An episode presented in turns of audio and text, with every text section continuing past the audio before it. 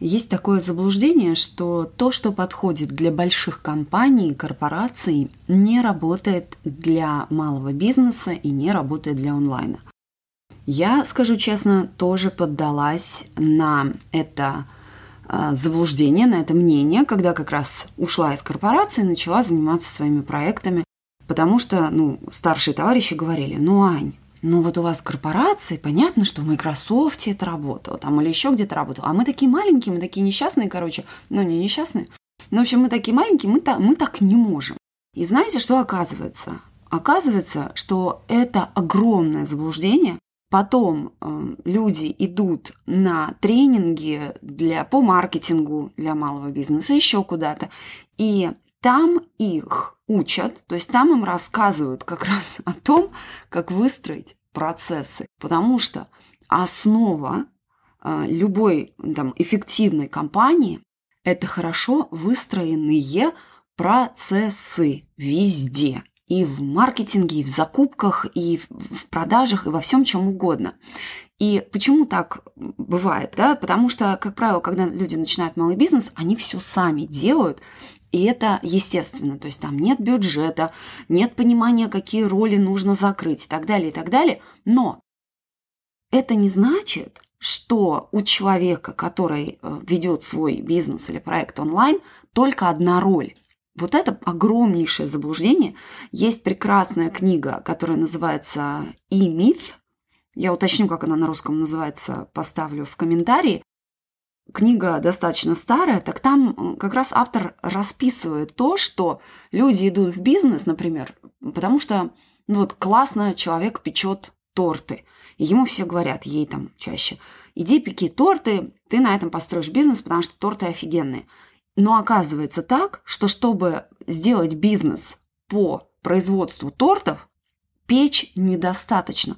Нужно заниматься кучей других вещей, и э, автор называет, э, как правило, что в любом малобизнесе есть э, роль исполнителя, technician на английском. Потом есть роль управленца, есть еще роль, не помню какая. И, как правило, они все в конфликте находятся. То есть есть роль CEO, есть роль управленца-менеджера и вот это вот исполнителя. И, как правило, вот если мы что-то хорошо умеем делать, мы выходим вот как раз с функцией исполнителя, и исполнитель давит всех остальных. Но исполнитель построить бизнес не может, потому что он умеет делать. Но иметь большое видение, иметь как бы общую картинку, он не умеет. Поэтому очень сильно рекомендую книгу. Но сегодня хотела поговорить вот о чем. Повторюсь, очень часто слышу, не работает Аня, это для больших только компаний, про email это слышу, про свой любимый, это все чушь. А, то, что работает для больших компаний, работает и для маленьких. Просто, скорее всего, маленькие компании этого пока не видят. Если вы думаете, что для онлайн-бизнеса это не характерно, то вы тоже заблуждаетесь. Часто в своем подкасте я упоминаю Джеймса Ведмора. А, он известный тоже онлайн-бизнесмен, и у него есть флагманская программа, называется Business by Design. Он ее запускает раз в год.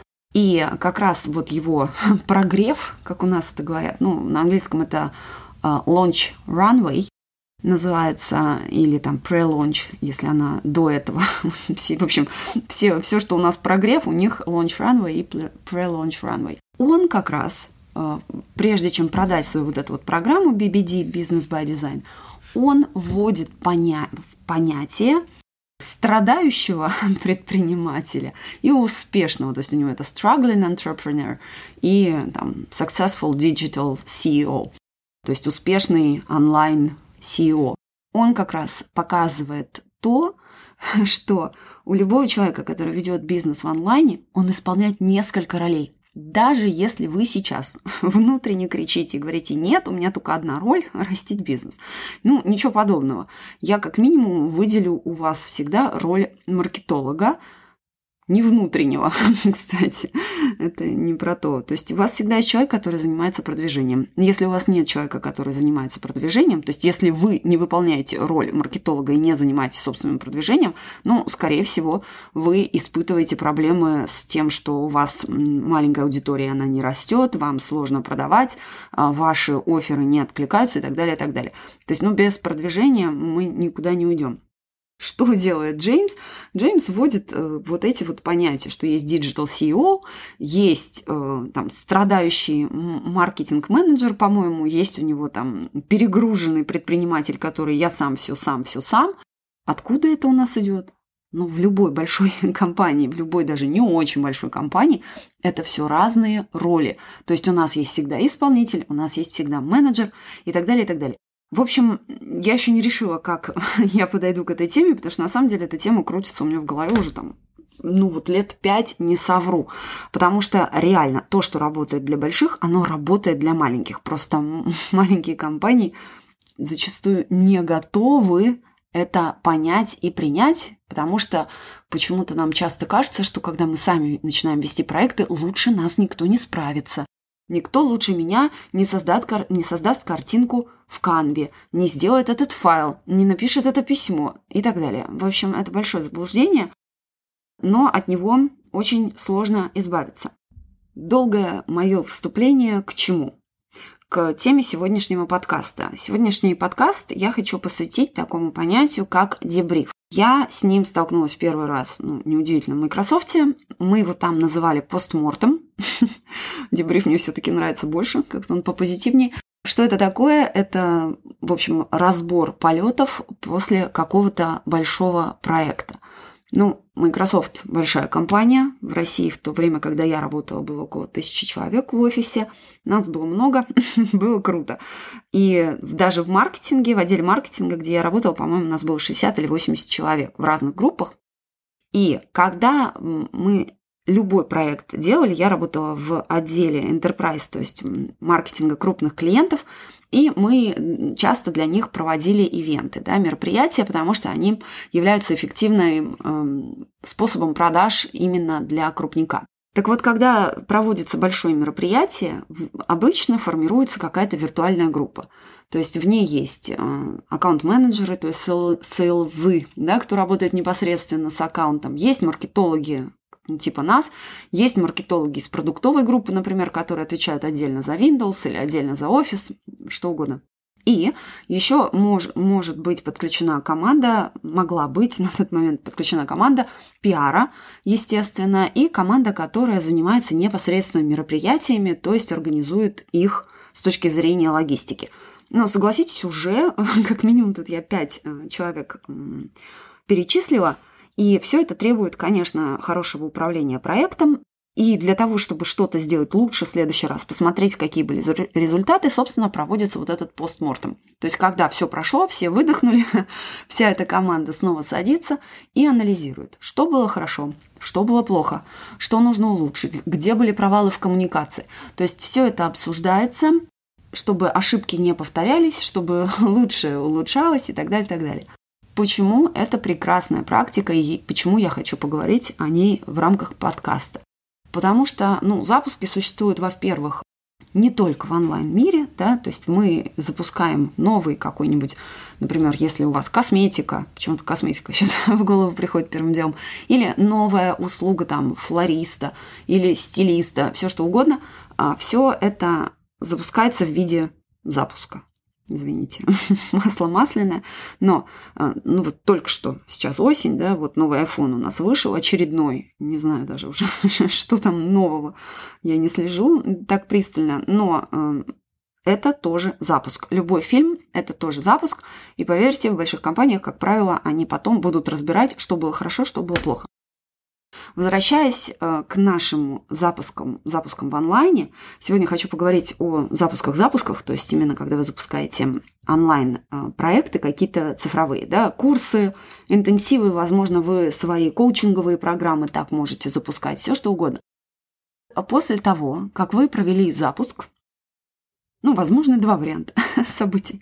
Во-первых, ваш запуск был супер удачным, все получилось классно, и вы там на радостях начинаете свой курс, начинаете его вести, и как бы, ну зачем делать дебриф, Ань? Ну, и так все вроде хорошо. Это первый вариант. Второй вариант. Ваш запуск пошел не так хорошо, как вы думали. Как говорится, вы получаете либо результат, либо урок. Так вот, чтобы понять, какой урок вы получили, обязательно нужно провести дебриф. И в первом случае, не поверите, когда у вас все прошло вроде бы успешно, тоже обязательно нужно провести дебриф, чтобы понять, а что реально хорошо сработало, где можно подтянуть, что можно выкинуть. Потому что почему? Потому что мы не делаем запуск один раз.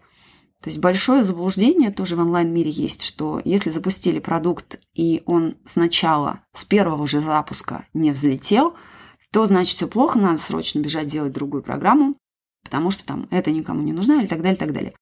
Чтобы не создавать и не изобретать каждый раз велосипед, обязательно нужно проанализировать, что же, собственно, пошло не так и почему, почему это могло пойти не так. То есть дебриф – это то, что позволяет вам э, внести изменения в ваш запуск, понять, что хорошо, что плохо, как я уже повторюсь, да. И здесь нам, конечно же, помогут цифры, о которых я тоже люблю говорить, потому что маркетинг – это, конечно, креатив, но в первую очередь это цифры, и цифры нужно знать. Откуда вы их можете взять, если вы запускаетесь впервые, берете среднее по больнице. Что я здесь имею в виду? Ну, все просто. Если вы, например, у вас запуск в формате, вы запускаетесь через вебинар, у вас есть 100 регистраций, сколько к вам придет, вам придет 30%. В лучшем случае явка 30-50% является хорошей на бесплатное мероприятие, на бесплатный вебинар. Дальше из этих 30-50% сколько купит, средняя конверсия 2-3%. Вот и считайте, сколько вы продаж можете сделать на вебинаре.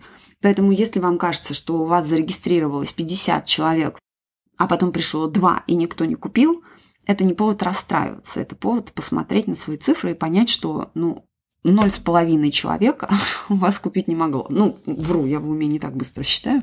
Ну, можете прикинуть, да, если там 30% от 50, это сколько? 15 человек у вас живьем придет, и сколько 2-3% купят, ну, от 15. В общем, это меньше одного человека, так что логично, если вы на вебинаре ничего не продали. Но это вы все разберете на этапе дебрифа. То есть, если у вас онлайн-запуск, то что будет что, на что нужно смотреть, когда вы будете делать дебриф. Кстати, если вы слушаете меня, пока ведете машину или делаете какие-то задачи, я не призываю вас э, хвататься за карандаш. Вы можете перейти по ссылке к этому выпуску annavich.ru slash 55. И э, можете скачать пример документа дебрифа, который вы сможете заполнить, э, информация, которая у вас есть, и использовать в дальнейшем в своем бизнесе. Поэтому сейчас просто обсудим то, что, то, что хорошо бы знать, а сам документ можете скачать annavich.ru slash 55. Итак, с чего начинаем? Начинаем дебриф с большой картины. То есть смотрим, сколько у вас заработано, ну, то есть объем продаж, Смотрите количество клиентов, ну, соответственно, средний чек из этого вы сможете получить, если у вас были разные предложения по цене, да, там 1, 2, 3, не знаю, сколько вы пакетов продаете. Если вы э, делали так называемый э, список запуска, то есть вы отдельно формировали группу людей, которые интересуются вашим про- продуктом, то здесь вы можете посчитать, во-первых, сколько лидов участвовало в запуске. Если все еще путаетесь, кто такие лиды, аудитория и прочее, возвращаю вас к выпуску номер один этого подкаста. Ссылка, как всегда, будет в описании на странице подкаста, либо в описании подкаста на платформе, который, на которой вы слушаете. Значит, если у вас есть, а, например, ну, 100 лидов у вас участвовало непосредственно в запуске, и вы потратили там на рекламу 10 рублей, и при этом у вас один человек купил, то вы можете посчитать, сколько у вас доходов на один лид. Ну, тут будет зависеть от того, на какую сумму у вас этот человек купил. Дальше посмотрите, сколько у вас там было возвратов, если вы делаете возвраты. Дальше переходим к продажам, то есть смотрим, какая у вас ну, продуктовая линейка, стоимость продукта, если есть у вас рассрочка. То есть просто смотрите, предлагали, предлагали ли вы ее, либо нет. какой был объем продаж в первый день, когда вы открыли корзину, открыли продажи, да, в день старта продаж. Просто на английском это cart open day и cart closing day. Они обычно так называют, поэтому извините, если тут моя терминология ничего, немножечко уехала. Отмечайте объем продаж в первый день, отмечайте объем продаж в последний день. А, сейчас, насколько я знаю, большинство тянут до последнего и покупают уже, когда двери практически закрыты. Но и в первый день тоже обычно хорошие показатели продаж, а в середине, как правило, провалы. Третий пункт, на что еще смотрим. Если вы, ваш запуск был через вебинары, например, он все еще популярный формат, либо через мероприятия живые, так называемые, да, сейчас тоже популярно, что проводят э, вебинар, но нет, делают запись, то есть чтобы люди присутствовали лично.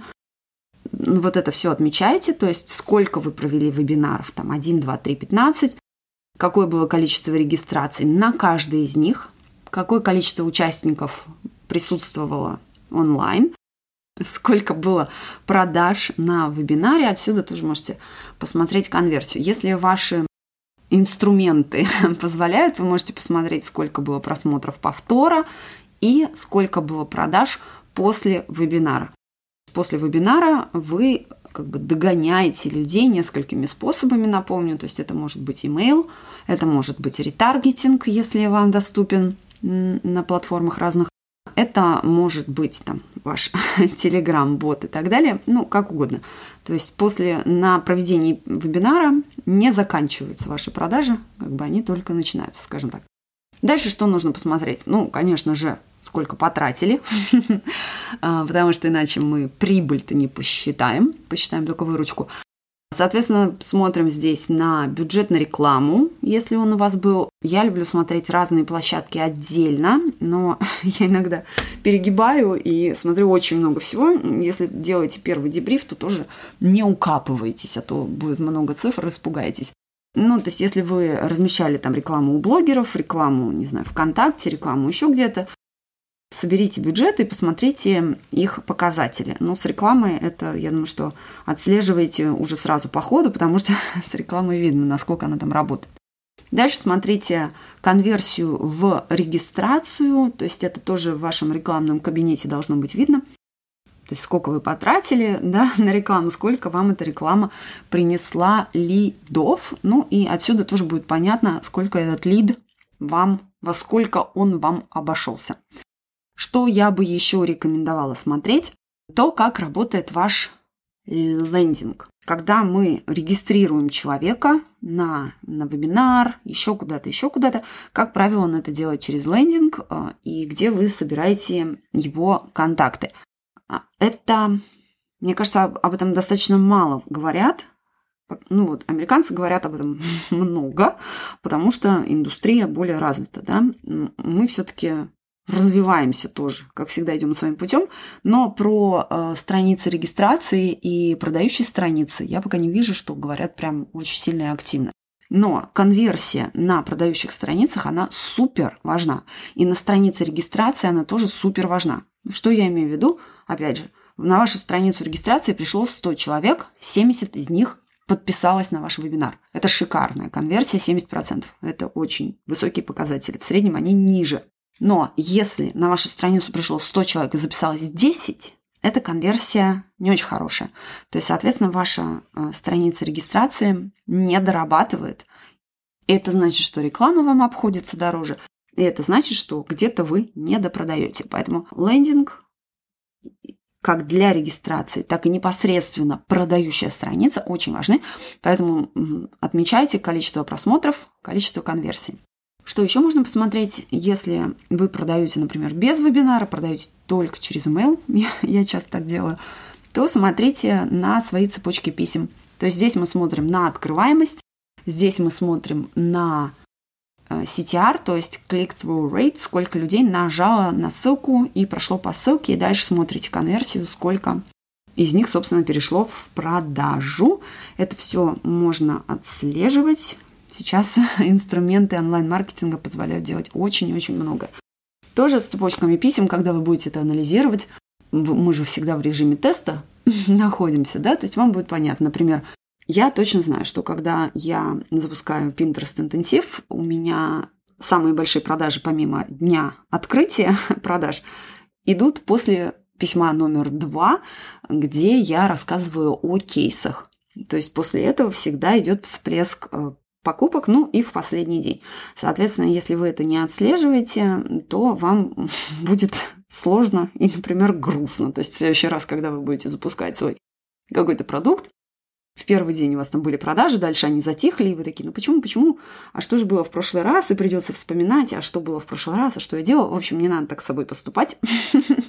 Запуск надо планировать, и, по-моему, мы об этом с вами говорили в выпуске о, об этапах запуска, да, то есть как запланировать успешный запуск, четыре стадии любого проекта есть у меня выпуск номер 47, тоже отмечу его. Послушайте, если его еще не слушали, потому что любой запуск – это проект, и чем лучше вы его запланируете, тем спокойнее вам будет житься. И чем на самом деле успешнее, тем на самом деле успешнее будет ваш а, запуск, а вы будете спокойнее. Что еще стоит отметить в рамках дебрифа? Посмотреть, что сработало хорошо, что сработало плохо, на ваш взгляд, да, ну, тут тоже ориентируйтесь на цифры, а не то, что а, мне не понравилось. ну, можете и так, конечно, главное просто это отметьте себе, чтобы в следующий раз знать, о чем была, собственно, речь. И отсюда вы уже можете смотреть, что нужно улучшить в следующий раз, что нужно убрать и так далее.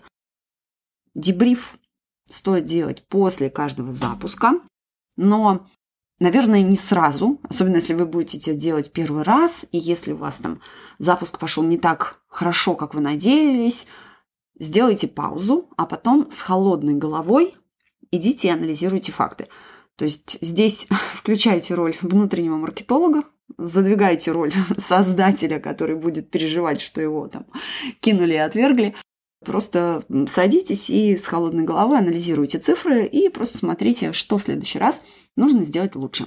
На этом на сегодня все. Спасибо за внимание. Если понравился этот выпуск, всегда рада вашим оценкам на любой платформе, где вы слышите, и вашим комментариям. Спасибо, что пишете мне в личку, мне на почту. Всегда очень приятно. Если есть пожелания по темам, то тоже всегда рада вас выслушать. Пишите и услышимся на следующей неделе.